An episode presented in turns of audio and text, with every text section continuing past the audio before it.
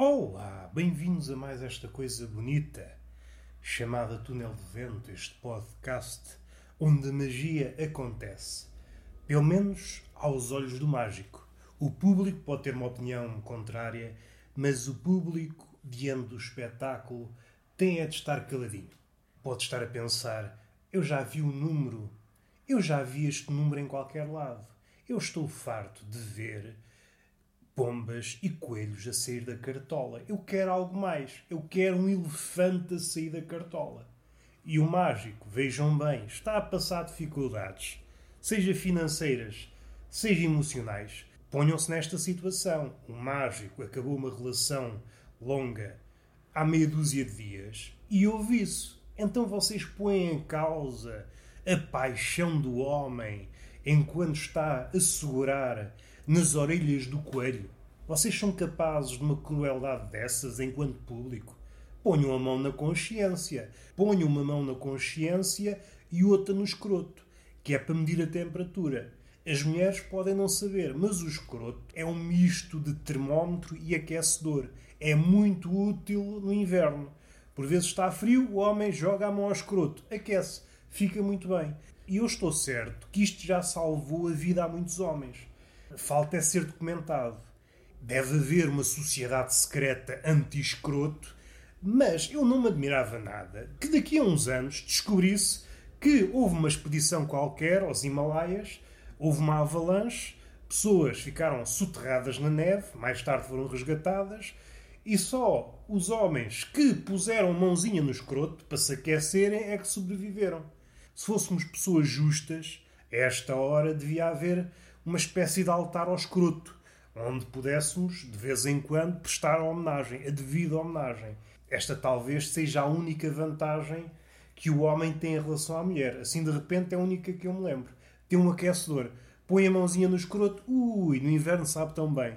Se eu fosse uma mulher, sim, tinha que acender a lareira. Como tenho o escroto, se estiver sozinho, mão no escroto, e é uma maravilha passe as noites a ver um filmezinho com a mão no escroto.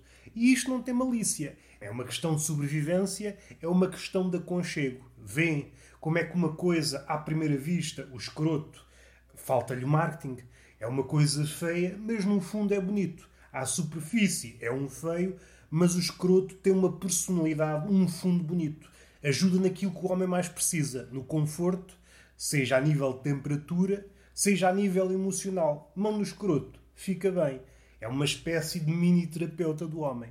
Só para fechar a ideia, estou certo que de hoje para amanhã se vai descobrir que houve pessoas que sobreviveram em condições extremas de temperatura porque estiveram com a mãozinha no escroto.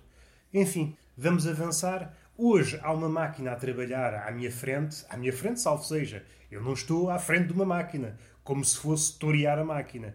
Não, estão a decorrer, como vocês sabem, os habituês do podcast, está a decorrer uma obra à frente de minha casa e hoje há uma máquina, aquelas máquinas chamadas giratórias, que têm aquelas lagartas e fazem um cagaçal do caraças a mover-se e a trabalhar e faz bip, bip, e depois as lagartas fazem este barulho. Eu sou muito bom, eu sou uma espécie de Luís Franco Bastos da maquinaria. Se precisarem de alguém que imite uma Zundap, chamem-me. Estou disponível para ser contratado. Eu compreendo, vocês têm alma de realizador, querem fazer um filme independente e não têm caroço, não têm embargo para adquirir uma Zundap, adquirir, comprar ou alugar para o filme. E eu disponibilizo-me. Eu, quando é para ajudar a arte, a sétima arte, as outras não me dizem nada. Agora, a sétima arte, dou o corpo. Por exemplo, eu não gosto de dizer, não me gosto de gabar. Imagina, está um realizador tem na cabecinha um filme de sexo. Precisa de uma pessoa feia, mas artisticamente bonita, porque o feio é subjetivo. Tem lá na cabeça uma pessoa em comum. E se eu preencher os requisitos, eu ofereço-me. Nem preciso de receber nada. Disponibilizo-me para uma cena de sexo em nome da arte. Não é marotice, em nome da arte. A arte merece tudo. Este corpo é da arte. A arte que faça de mim gato sapato. E como tal, como a máquina está aqui a fazer barulho, hoje suponho que não será um podcast assim longo. Mais a mais porque a bateria do gravador está nas cascas. Vou só verificar como é que está. Está mesmo no fim. Está mesmo no fim. Não me posso alongar. Vamos só deambular. pôr as nossas dores por extenso, estou a observar uma garrafa d'água e a pensar: porquê de estar aqui uma garrafa d'água no quarto? Porquê? Que mania é esta de fazer o que as outras pessoas fazem? Por que não? Por que não? E não é tão disparatado quanto isso. Por que não ter um camelo no quarto? Porque assim supria duas necessidades, duas ou três. Agora pensando melhor, três. A necessidade de convívio supria a necessidade de convívio, podia custar ao início, parecendo que não, um camelo e uma pessoa falam línguas distintas, e é evidente, haverá sempre alguém a dizer, mas na estrada eu sou fabulista, eu entendo o que é que os camelos dizem. Quanto a isso, nada a apontar, é uma observação magnífica, digna de um ouvinte deste podcast. Merece um beijinho e uma palmada. Qual treinador de futebol? Outras necessidades, outras coisas que o camelo podia colmatar. A carne. Uma pessoa pode dar uma fraqueza, à meia da noite, cortava um naco ao camelo. O camelo não devia dizer nada. O camelo é um bicho que está habituado a viver em condições adversas, a viver no deserto. E parece-me a mim, aqui deste ponto de vista lúcido, que é mais custoso sobreviver no deserto do que ficar sem menos uma febra. Parece-me a mim.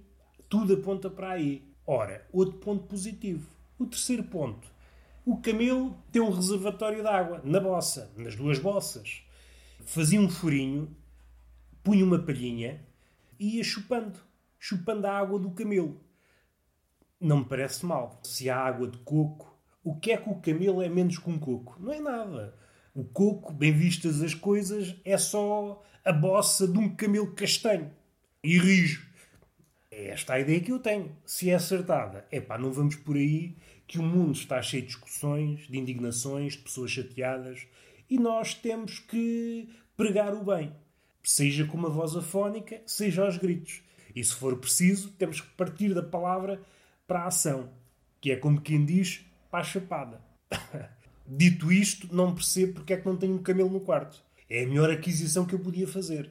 Companhia, febras e água. Não precisava de sair do quarto.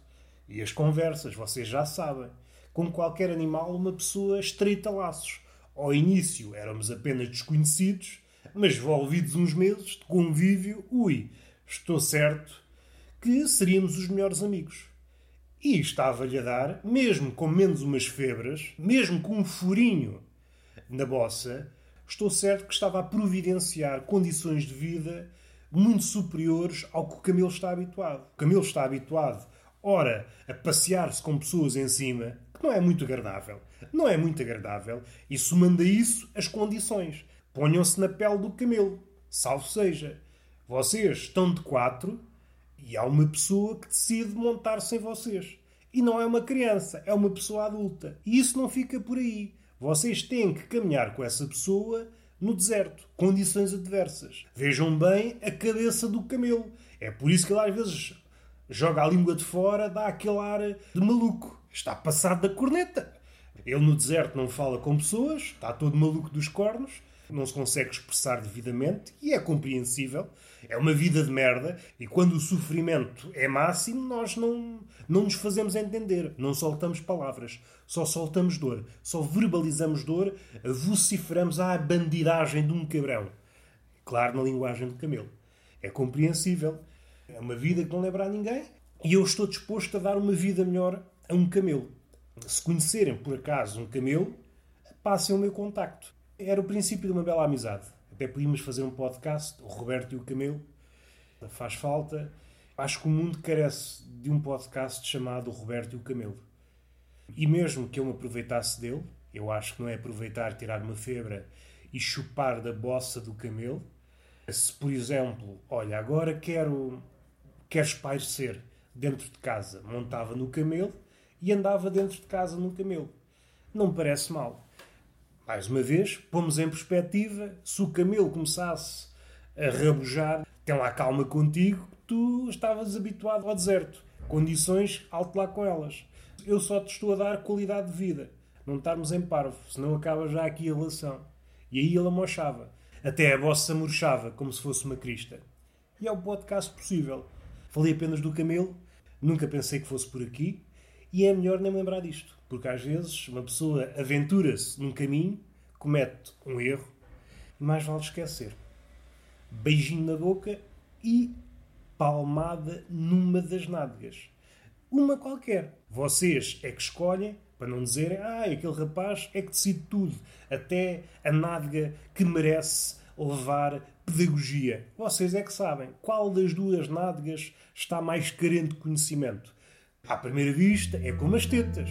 As tetas parecem iguais, mas há ali uma diferença. Uma está mais para um lado, outra mais para o outro. Nós temos que ser científicos no que toca à palmada didática nas nádegas. O rigor começa aí. E às vezes acaba também aí. Ficamos falados. Até à próxima.